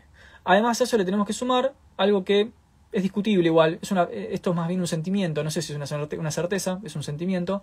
Creo que también tenemos una gran inmadurez histórica, somos pueblos jóvenes, esto, que venimos de la inmigración o de la colonia, con lo cual no tenemos eso que tienen otros pueblos, que es 2000 años de historia, o 2500 años de historia, y 200 guerras intestinas, y que les hayan bombardeado las ciudades y que se tengan que reconstruir. Y no tenemos toda la conciencia histórica que tiene un pueblo con 2000, 3000 o 4000 años de antigüedad, que no es que esté mal, sencillamente no la tenemos. Entonces, en ese sentido, siempre siento, y igualmente esto es discutible, que somos como eh, todavía los niños que tienen muchos recursos, pero que no saben qué hacer con ellos. Somos como niños pequeños que están ahí con sus 200, 250 años de historia, eh, eh, plantados en un territorio desconocido, em, forjados al calor de la guerra, de la guerra por la, por la consolidación de la nación, eh, y que tenemos eh, una cantidad inconmensurable de recursos, eh, pero no sabemos qué hacer con ellos, no, no tenemos la, capacidad. Como un niño que tiene muchos juguetes y no sabe jugar. Entonces viene otro niño más grande y se lo saca. ¿no? Entonces el niño más grande le dice, ah, mira el muñequito, el muñequito, y le saca el autocontrol remoto. Eso que hacíamos nosotros con otros niños, los pueblos más históricamente consolidados lo hacen con nosotros. Porque, digamos, es inevitable que un pueblo que le han bombardeado la ciudad y que se tiene que reconstruir desde los escombros, tiene otro tipo de conciencia de lo que es la vida política, el compartir el sufrimiento, la memoria, la tragedia, el defender el territorio, defender los valores de esa cultura, que no la tenemos nosotros, que ni siquiera hemos tenido eh, un conflicto de esas magnitudes. Por supuesto que en Argentina tuvimos el conflicto Malvinas, absolutamente no hay ninguna duda sobre el, el dolor que eso genera, pero también es cierto que las clases medias no fueron parte de ese conflicto. Eh, las clases medias metropolitanas, estudiantes, trabajadoras no fueron parte de ese conflicto como sí lo fueron en otras regiones y eso conforma otro tipo de, de, conciencia y desarrollo histórico, como diría Hegel, ¿no? otra fenomenología del espíritu, eh, que me parece que todavía la tenemos inconclusa. Eh, ¿Qué más? Acá dice Vero, Nahuel, disculpa, que yo te escucho y siempre traspolo todo a mi país y es que acá en Venezuela hemos hecho eso, organizarnos, concentrarnos, salir, enfrentarlos, pero igual no hemos logrado nada. Bueno, pero lo han intentado, Vero, lo han intentado. Eh, acá hace mucho tiempo que ni se intenta. Ustedes lo han intentado y por supuesto que cuando uno lo intenta, el poder va a mostrar lo que puede hacer. Porque todos estos elementos que forman parte del diagnóstico del hundimiento van a reaccionar no se van a quedar mirando cómo el pueblo se organiza y sale a pelear por lo que le corresponde. Lo que el poder quiere es que eh, se devalúen las monedas, se inflen los precios y el pueblo siga pagándolas el sachet de leche cada vez más caro. Mientras dice, ay, pero ay, le están haciendo un juicio político a Menganito. Mientras paga la leche más cara. Y, y, mientras que la madre le puede dar cada vez menos leche a los hijos, pero se preocupa por el juicio político de Menganito. Eso es lo que quiere el poder. El desvío de la atención, la cortina de humo. Entonces, me parece ya de por sí muy digno, Vero, que ustedes hayan podido hacer eso. Me parece muy rescatable y por supuesto entendible que el poder haya reaccionado y haya desarticulado esa clase de, movilizaciones sociales. Eh, ¿Qué más? Em, acá dice Richard, por ejemplo, Nahuel, medianamente lo que conozco es que a Malvinas fueron en su mayoría chaqueños y correntinos. Sí, por supuesto, lamentablemente mandaron a nuestros compatriotas eh, de los sectores sociales más vulnerables, eh, más a, los pibes. Em, digamos, formaron parte del conflicto eh, personas que fueron la carne de cañón, como siempre ocurre, que mandan a la, carne, a la carne de cañón, mientras que las clases medias y medias altas, acomodadas, universitarias, metropolitanas, emprendedoras, comerciantes, no fueron tocadas. A nosotros nunca nos pasó que pase una hilera de aviones de un país enemigo y nos bombardee la ciudad. Nunca vimos, al menos en Argentina, que un país enemigo, una nación enemiga, nos meta los tanques adentro de nuestras calles. No sabemos lo que es que un ejército eh, pase y vaya fusilando a tus vecinos, no sabemos lo que pase un ejército y viole a tus mujeres, o sea, todo eso no lo conocemos. Con lo cual, yo creo que eh, cuando eh, Hegel decía en su momento, ¿no? Eh, una tesis, todo esto es muy polémico y hay que tratarlo, por supuesto, con mucho cuidado histórico y con mucha finura teórica. Pero cuando Hegel decía que, que, el conflicto es la base del avance histórico, y se estaba refiriendo a esto: donde no hay conflicto no hay avance, donde no hay conflicto no desarrollo de la conciencia tampoco, porque el pueblo no es consciente de todo lo que tiene hasta que se lo sacan, hasta que se lo destruyen. Y ahí el pueblo toma conciencia de la organización, de la importancia de la defensa, la importancia de la protección, de la unión con el otro, de evitar las visiones eh, liberales individualistas de la vida, donde todo queda reducido a un análisis económico y monetario, de que si puedes ahorrar más o menos dólares comprando 3, 4 criptomonedas. Entonces, toda esa cosmovisión eh, boluda de la vida, totalmente infantil, reducida al interés propio, es lo que frena nuestro desarrollo de la conciencia, ¿no? nuestra fenomenología de la conciencia. Em, acá dice Diego, no, pero lo hicieron los mismos de acá cuando bombardearon la Plaza de Mayo, que me parece más grave, totalmente. Totalmente, Diego, comparto ese, ese aporte muy, muy bien, totalmente. Eso sí que es. Ahí es cuando ves lo que. la mentira de que vives en democracia, ¿no? Eh, cuando al poder no le guste, te bombardea la plaza y te mata a tus propios compatriotas, eh, y cinco años después te dicen que vayas a votar así sos un buen ciudadano. Em, bien, ¿qué más? Dice Gare, Lick, súper interesante el vivo de hoy. Poder pensarnos es un comienzo. ¿Qué más? Seau dice, Noam Chomsky tiene una buena frase sobre los pueblos originarios que seguro has leído. Ah, no la he leído o no la recuerdo, así que si la querés recordar y traer acá al chat, bienvenido sea compañero Si Humanoid.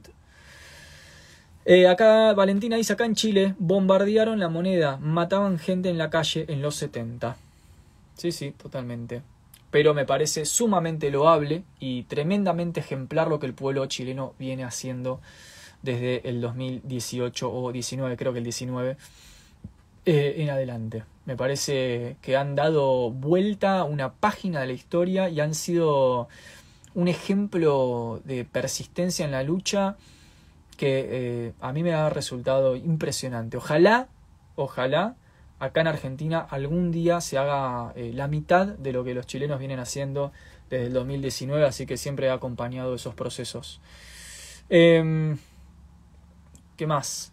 Acá dice Cristian Gap Bordoli. ¿Qué opinas de no tendrás nada y serás feliz? Bueno, esa es la frase de Schwab, ¿no? Schwab, el del Foro Económico Mundial. Bueno, claro, esa frase refiere a lo que hablamos hace un rato de quiénes son los que verdaderamente tienen el poder. Ese eh, Schwab, Schwab, Schwab, nunca me acuerdo cómo se pronuncia, el apellido de esta especie de lagarto, ¿no? de este reptiloide que gobierna el planeta.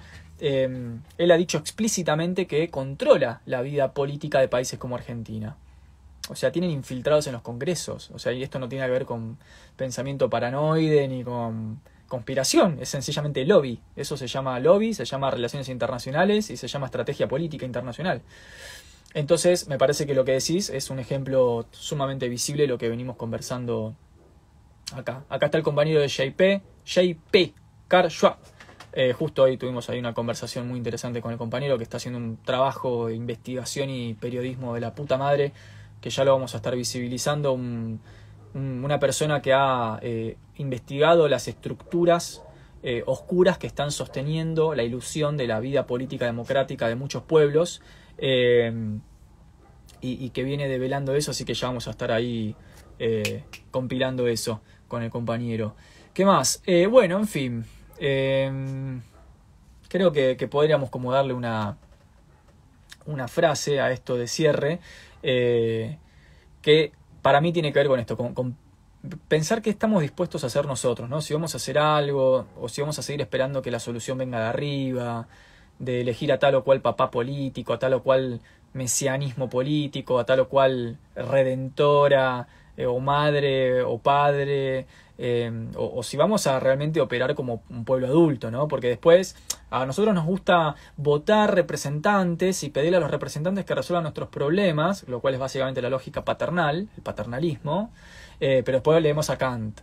Y leemos a Kant y la crítica de la ilustración, cuando Kant dice que salir de la ilustración es salir de la minoría de edad, y decimos, ay, sí, salir de la minoría de edad, y después vamos y votamos un presidente y creemos que el presidente nos va a resolver nuestro problema y que representa nuestros intereses. O sea, el nivel de, hipocresía ideológica que maneja eh, la sociedad moderna es realmente preocupante, ¿no?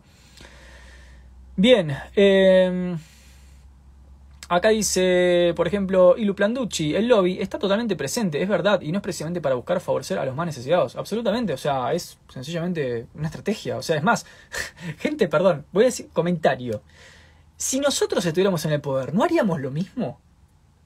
¿No meteríamos a nuestros amigos no acomodaríamos a la gente que va a cuidar nuestros intereses. Si estuviéramos en el poder y fuéramos malos, o sea, malos en el sentido de la clase que quiere conservar el poder.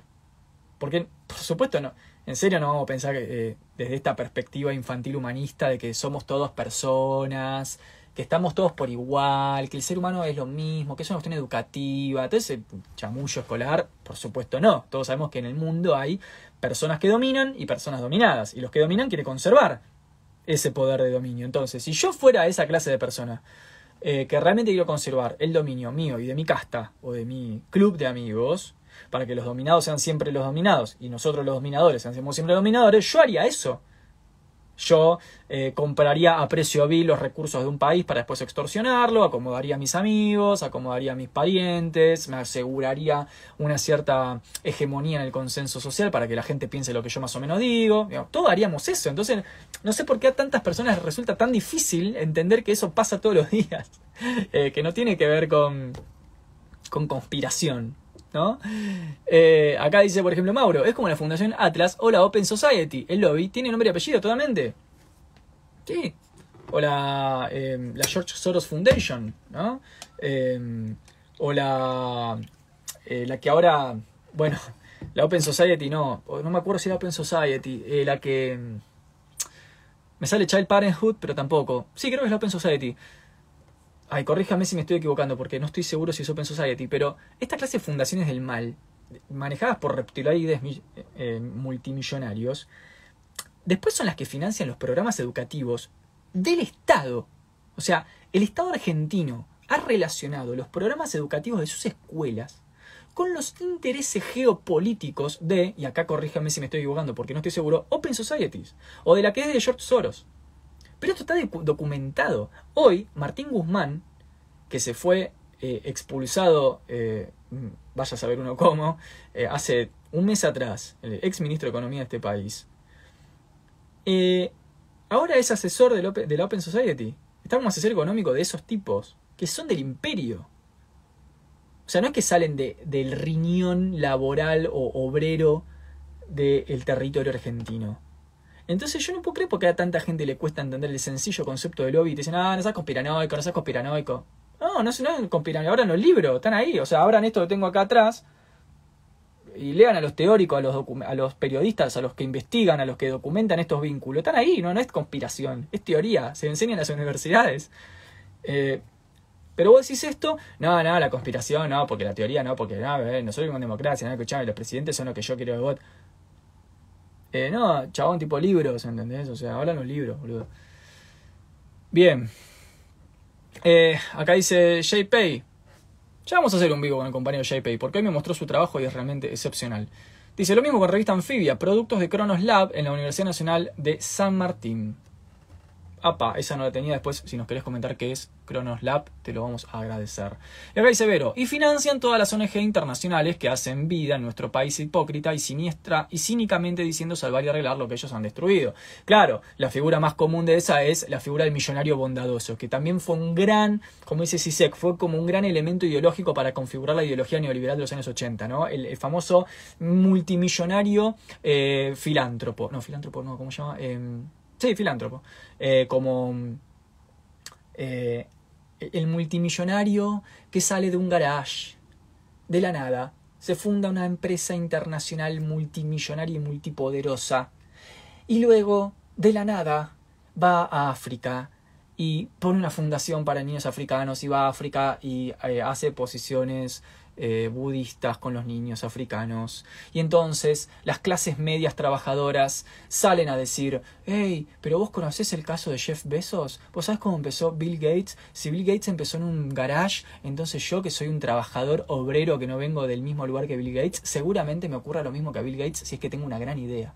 Y así funciona esto lo dice Sisek, lean a, a Sisek en los ensayos sobre la violencia, la figura, la, importancia como elemento ideológico de los multimillonarios filántropos eh, en la década de los 80 para empezar a configurar el motor ideológico neoliberal del individualismo emprendedor. Entonces, esos tipos, que son los que arruinan el planeta, los que flexibilizan al personal, los que son amigos de las personas política y económicamente más oscuras de las potencias imperialistas de este planeta y que los financian y les dan guita para que empiecen esos procedimientos, esos, esos emprendimientos, emprendimientos pues vinculados con la industria militar y la industria farmacéutica, o realmente vamos a pensar que no hay ninguna relación entre Microsoft y la industria militar. entre un sistema operativo eh, y una industria farmacéutica, esos tipos que no... Ahí está, perdón, se cortó. Esos tipos que no salieron de un garage son registrados por el trabajador de a pie que reza por su miserable aguinaldo como un ejemplo a seguir.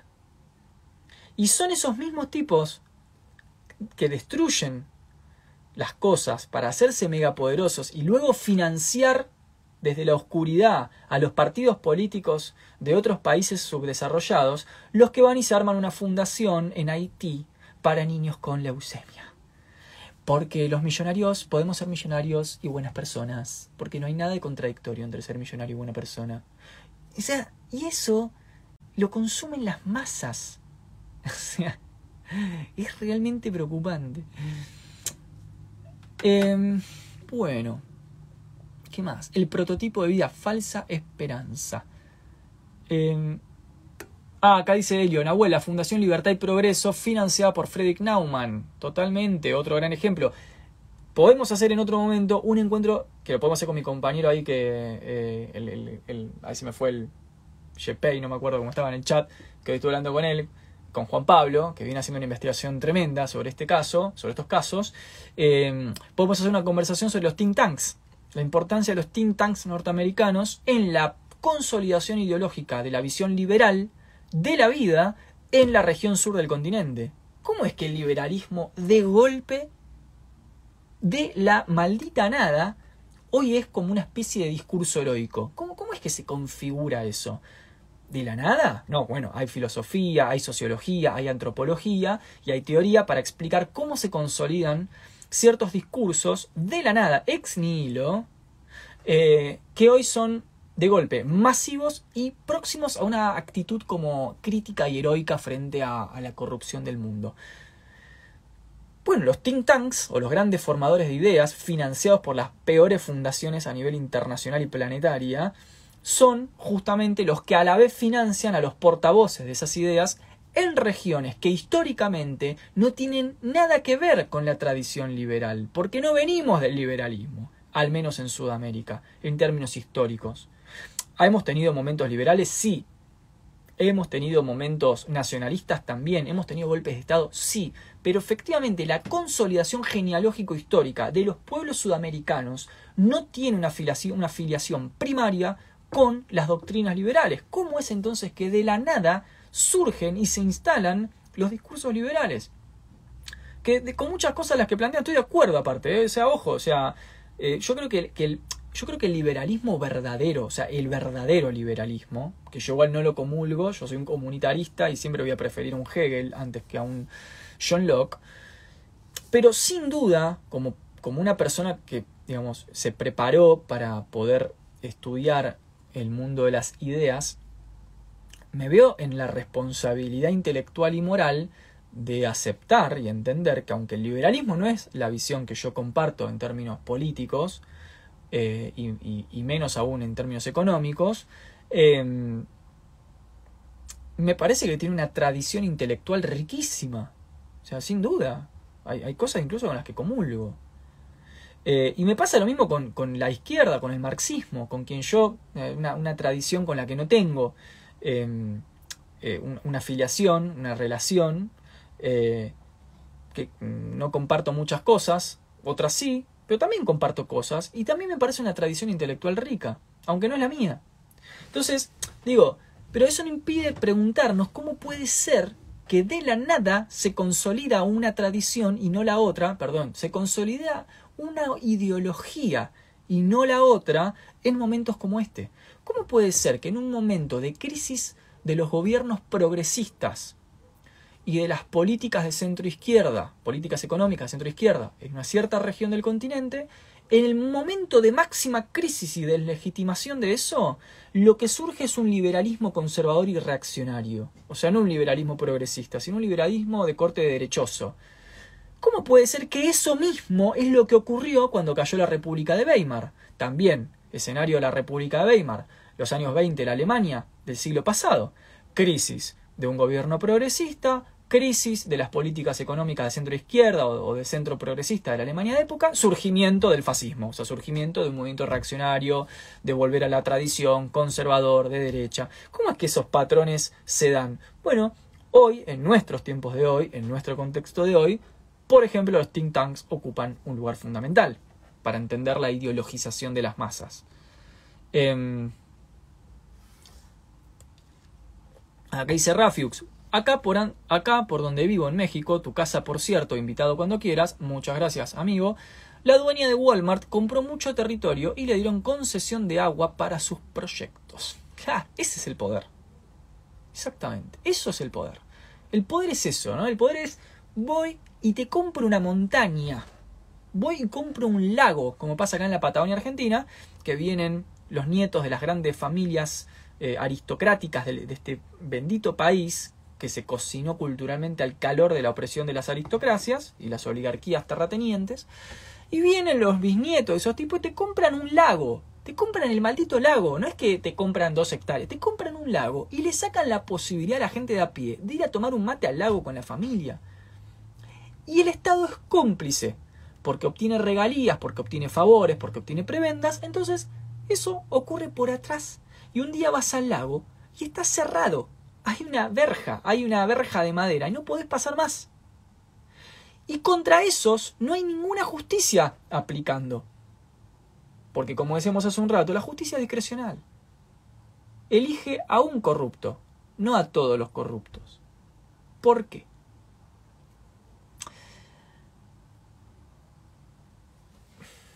Acá dice Ine Barcellos, te lo roban, diría, dirás, exactamente. Acá dice Disque Radio, Laje me adormeció un par de meses, pero Nahuel me despertó. Bueno, eso sí es un gran piropo. Te agradezco. Mira que no me gusta que me digan así piropos y cosas, pero pero bueno, ese, ese lo tomo. Lo voy a dejar, eh, voy a hacer una captura de pantalla luego del comentario. bueno, gracias, me alegro que, guste. ah, bueno, acá dice Nestlé y el agua, claro. Compran parte de los Alpes y llaman de la frase de Chomsky. Buenísimo, bueno, esperemos la, la frase de Chomsky, pero sí, Nestlé, bueno, ni hablar. Eh, totalmente. Fundación Monte Adentro de Pérez. Perdón. Fundación Monte Adentro de Pérez con Punk y Fundación Voy con Vos están hace como seis años dentro del Ministerio de Educación. Totalmente. Totalmente. Acá dice Flix. El Estado es cómplice siempre, pero el Estado no es un ente superior, somos las personas. Sí, está bien. Igual esa es una idea bastante romántica el Estado porque ya después de los estudios de Max Weber quedó muy claro que el Estado no son las personas, el Estado es una burocratización que excede a las personas. O sea, eh, yo no puedo ir ahora al Ministerio de Economía y pedirles que me den los papeles. No, no, no puedo hacer eso. Entonces, en realidad la visión de que el Estado somos nosotros es una visión romántica, muy escolar, muy de manual, que no es real porque eh, está claro, como dice Max Weber en los, en los textos sobre economía y política, que, el Estado en realidad es el monopolio de la fuerza y la burocracia y los líderes carismáticos, que no somos nosotros. Yo no puedo ir en frente, o sea, yo no puedo ahora, eh, si me perdí una fecha en el parcial en la universidad, entrar a la universidad eh, con un grupo de amigos y cambiar la fecha parcial. No, no lo puedo hacer. Entonces la burocracia justamente existe para hacerle saber a la gente que sí, sí, sos el Estado, pero sos el Estado hasta acá. Hasta acá sos el Estado, ¿eh? De acá para acá no sos el Estado, solo que está fuera del Estado. Entonces, justamente esa es la, función de la democracia. Bueno, gente, hasta aquí podemos entonces eh, cerrar, si les parece bien. Eh, les agradezco mucho haber compartido sus ideas con, conmigo, poder haber charlado acá un rato. Por mí, que metan en cana a todos los que tienen que meter en cana, porque no son mis problemas, ni son los problemas de ustedes, así que no consuman más eh, los problemas de millonarios que se ajustan cuentas entre millonarios.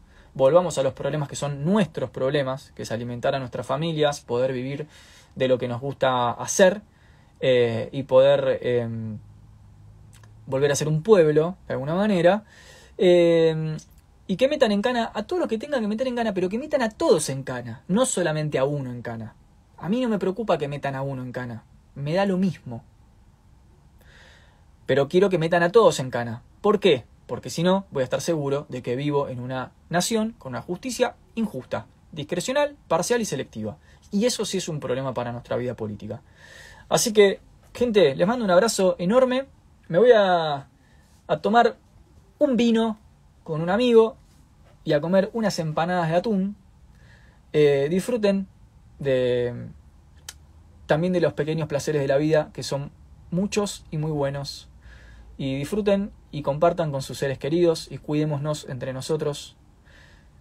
Tratemos de superar una buena vez la grieta que nos plantean desde arriba, las divisiones y las enemistades. Y disfrutemos de un buen queso con un buen Malbec eh, o una coca y un cigarrillo o un plato de fideos o un asado o lo que quieran. Pero cuidémonos eh, porque se vienen tiempos donde cuidarse entre nosotros, como decía Foucault, la ética de sí y la ética del otro, va a ser muy importante porque se vienen cosas muy oscuras. Así que gente, les mando un abrazo y que estén muy bien.